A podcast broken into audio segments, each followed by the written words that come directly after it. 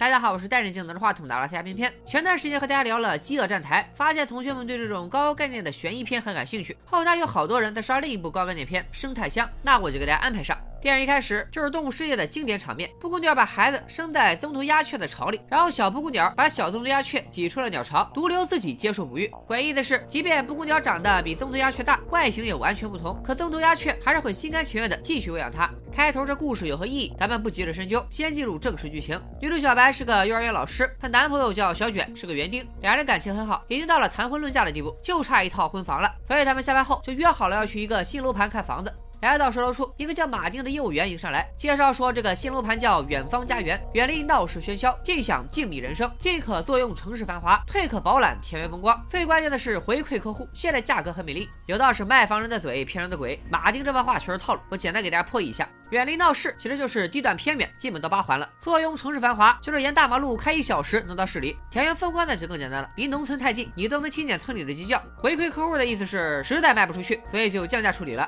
在马丁的忽悠下，小白同。意去看房，开了半天车，终于来到了远方家园。入口处还有块广告牌，写着八个大字：“远方家园，住到永远。”进入小区后，小白和小卷察觉到有点不对劲，这个楼盘根本不像马丁说的那么畅销，里面甚至一个人影都没看见。就算没有交房，也应该有些来看房的人啊。不过小白他们没有细想，跟着马丁来到九号房参观。别看房子外面一般，里面条件都还不错，空间很大，家具陈设看着也很舒服。马丁看他们有意向，打开冰箱，拿出迎宾酒和草莓招待他们。但小白、小卷都说要开车，婉拒了。随后马丁带他们到楼上卧室参观，这开发商真是贴心过了头，不但准备了一男一女两件睡衣，连婴儿房都有。马丁就顺势和他们聊起了孩子的事。Do you have children? No, and not yet. No, not yet. 这个马丁还真是个怪咖，不但脸上一直挂着坚硬的笑容，还学小白说话，模仿的还挺像。这哥们儿卖房子之前是说相声的吗？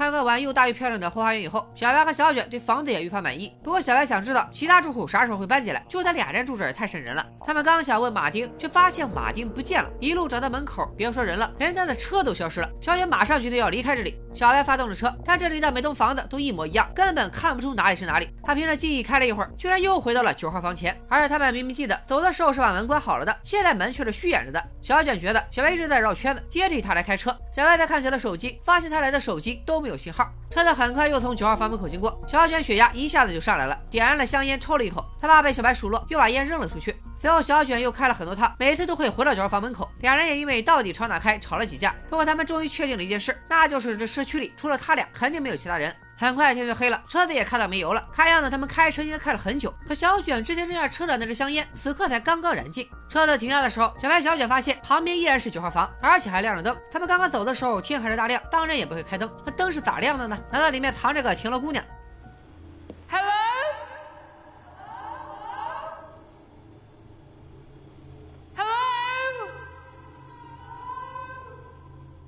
回声大多发生在山里或者空旷的室内，是否碰到山壁或者墙壁这样大的反射面发生反射才会形成回声？但是周围都是低矮的小楼，而且小楼之间都有空隙，为什么会形成这么清晰的回声呢？小白在呼唤几次无果后，和小卷一起走进了九号房。他俩此时也是又累又饿，自然就想起了冰箱里的酒和草莓，却发现草莓没有任何味道。吃饱喝足后，两人躺在床上沉沉睡去。第二天早上，小卷准备爬上房顶，看能不能找到出去的路，然后就看到了令他绝望的一幕。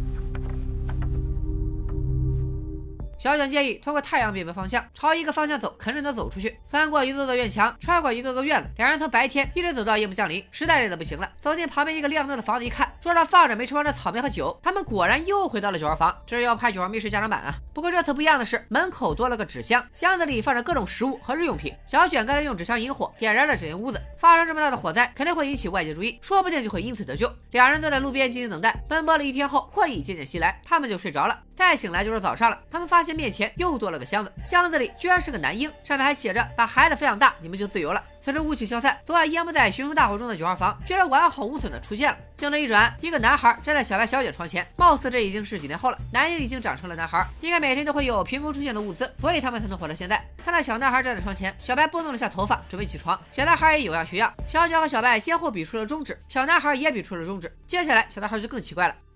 Someone must be watching. There must be some way out of here. Everywhere has a way out.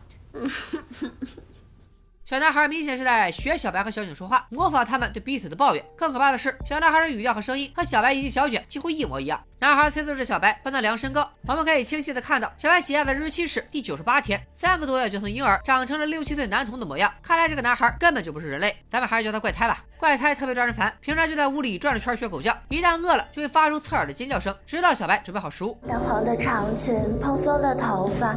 这天吃过早餐后，小卷把垃圾收拾进纸箱，把纸箱丢到了门口的马路上。随后和小白颓废地坐到了院子里。他们对与怪胎相伴的生活无比厌烦，其实他们也想求救。他在屋顶写了救命，但几个月来一架飞机都没从上空飞过。小白转身进屋煮咖啡，小卷抽完一根烟，为了泄愤，把烟头弹向怪胎，烟头掉在地上，瞬间就烧掉了一大块草皮。小卷觉得事有蹊跷，地底下肯定有什么东西，拿起锄子就挖了起来。很快，小白也加入进来，但除了垃圾，他们什么也没挖到。小白失去了耐心，这时他注意到扔在大街上的纸箱不见了，连忙问小卷纸箱去哪儿了。可小卷只顾着挖坑，他认为这是他白天唯一能做的事。而到了晚上，自然也有晚上可以做的事。怪。胎站在房门外，透过门缝全程观看了二人的床上运动。第二天，小卷吃过早餐，继续挖坑。小白则留在屋子里。怪胎今天不哭不闹，静静的看着电视。电视上是意义不明的黑白图像，但他却看得津津有味。日子就这样继续。小卷把挖坑当成了一项事业，每天准时准点下地干活。挖到第三天的时候，小卷在坑里听到了一阵奇怪的响动，更加坚定了小卷继续挖坑的决心。这天半夜，小卷睡得正香，恍惚间又听到了那奇怪的声响。小卷立刻就惊醒了，他循着声音一路找到楼下。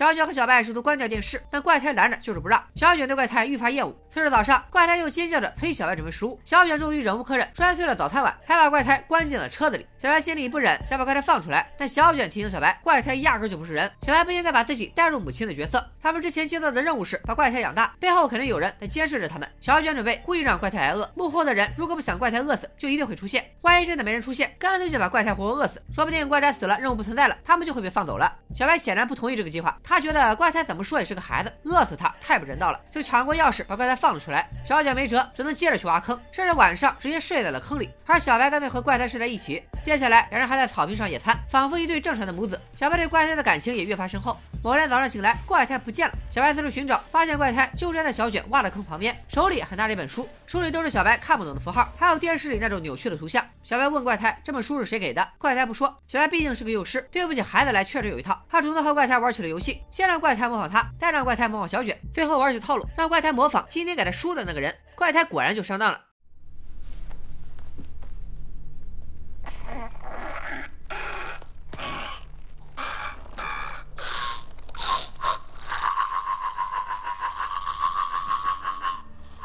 这一幕吓坏了小白，他终于明白怪胎和自己根本不是一个物种，对怪胎的一丝怜爱也荡然无存。又过了一段时间，怪胎已经长大成人，虽然现在不乱喊乱叫了，但说起话来格外刻薄。小白听着也特别害怕。伺候完怪胎用完餐，小白回到房间，跟小卷说后悔没在怪胎小时候把他杀了，但现在说什么都晚了。小卷在日复一日的挖坑后，身体也渐渐累出了毛病，可还是坚持每天去挖坑。今天早上，怪胎没有待在家里，而是走出了家门。小白觉得怪胎应该是又去见了那个神秘人，于是就跟了上去，但没一会儿就跟丢了，在浓雾里迷了路。与此同时，小卷继续挖坑，这次终于有了发现。坑里居然有一具尸体，小卷惊慌的从坑里爬出来，听到了小白的呼唤，也用呼唤回应着小白。小白根据声音分辨出了方向，终于跑回了九号房门前。此时小卷的情况不容乐观，长时间的劳作拖垮了他的身体，刚刚的惊吓又让他雪上加霜。小白想扶小卷回屋休息，但怪胎不知什么时候回到了房子里，还锁上了门，不让他们进去。两人只好在车里将就了一晚上。看小卷已经奄奄一息，小白觉得怪胎肯定有办法弄来药，于是一遍又一遍的去求他帮忙，但怪胎冷漠的转身离开。弥留之际，小卷倾诉了对小白的爱意，随后就咽了气。等到晚上，怪胎才抱着个箱子回来。小白还以为怪胎带回来什么农用的东西，却发现箱子里是一个尸袋。怪胎麻利的将小卷的尸体装入尸袋，扔进了小卷挖好的坑里。小卷自以为能挖出希望，最后却替自己挖了一个坟墓。小白对怪胎的见死不救怀恨在心，准备对怪胎实施报复。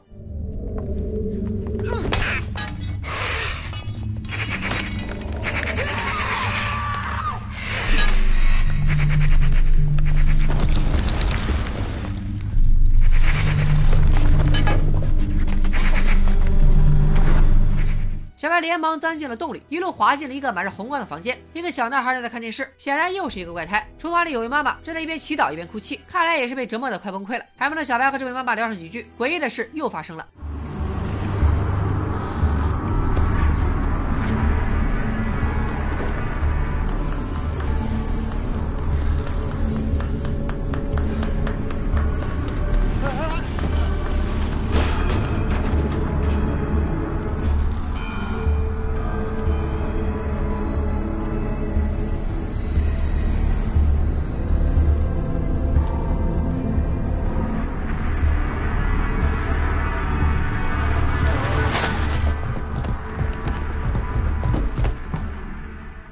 还挣扎着走到门口，趴在地上放声哭泣起来。第二天早上，怪胎开始粉刷墙壁上量身高留下的笔记。从墙上的记录来看，小白和小卷来到九号房还不到一年，怪胎就已经长大成人。之后，怪胎开始打扫家里，将这里的一切都恢复原状，也就是小白、小卷住进来之前的样子。而小白眼看也快不行了，他被怪胎装进了另一个时代，扔进了那个坑里。小白此时还有呼吸，但却被怪胎活埋了。怪胎填完坑以后，草坪也迅速长了出来。怪胎不知道从哪里掏出了汽油，给车加完油以后就驱车离开。他没有迷路，一下就开到了门口，回到了正常的人类世界。怪胎开车来到了远方家园的收留处，明明才过了一年不到，那个业务员马丁就像老了几十岁一样。联想马丁模仿小白说话的样子，不难猜到这个马丁也不是人，和怪胎应该是同一种生物。看来这种生物不仅成熟的快，衰老的速度也很快。医务室一看到怪胎，马丁就咽了气。怪胎把马丁胸前的名牌别到了自己胸口，随后又从柜子里拿出了一个时代。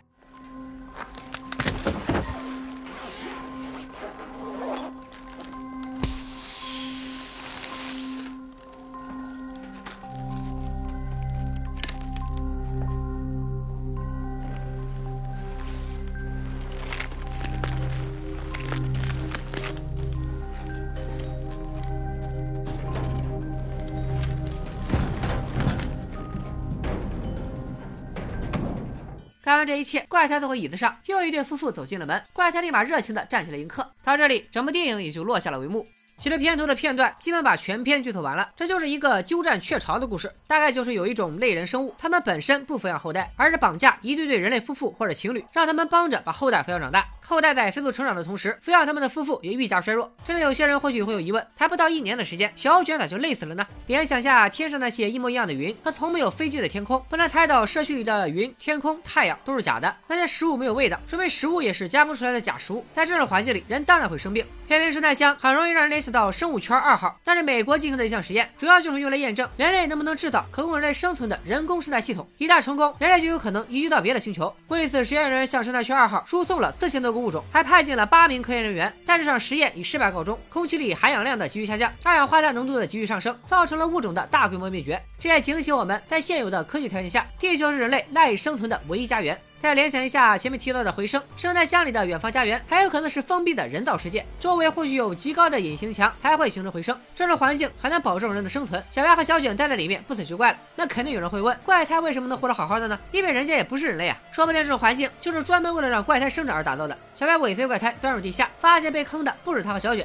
这里突然有些超现实，不明白是小白的幻想，还是他进入了异空间或者平行世界。红色那层的母亲在求助于信仰，绿色那层的夫妇干脆就纵情享乐，紫色那层的男人选择了自杀解脱。小白。他们所在的社区空无一人，掀开地皮后才发现，原来到处都是人，应该都是之前替怪胎抚养孩子的夫妇。我再过度解读两个点：第一，导演其实是把一个家庭的发展历程极度浓缩和夸张化了，一男一女住进一个房子，构成了一个家。后来有了孩子，女人在家里喂养孩子，男人则在外面日复一日的做着重复性的工作。孩子被喂养大以后，又把男人和女人送进了坟墓。第二个点，我觉得导演是表达了一种对城市社区的讽刺。社区通过院子将人分隔开来，给人私密空间的同时，又给了人致命的孤独感。从前住在村子的胡同里，后来又住进楼房的同学们，或许能理解这份人与人之间的疏离和孤独吧。总的来说，看完电影觉得导演想表达的东西挺多的，但全都点到为止，没有说透。我不明白他是要拍一个能自圆其说的科幻片，还是说只想讲一个意识流的寓言故事？怪胎到底是个什么物种？他们让人类抚养他们又有什么阴谋？这些生物生长极为迅速，从出生到成熟只需要不到一年，从成熟到死亡又差不多是一年，而且脖子上还有能鼓起的发声器官。那他们到底是怎么繁殖的？同类之间又有着怎样的社会结构？蛰伏在人类社会中又有什么目的？以及那些声音和符号又代表着什么？影片最终都没能给出答案，全靠大家自己猜。开放式结局也不带这么开的呀！所以这这期生态箱就不。选入边缘悬疑社里了。最后还是跪求一波关注和点赞。但偏偏每个夜不能寐的晚上，没有一个下次一定是无辜的。你们看着办吧。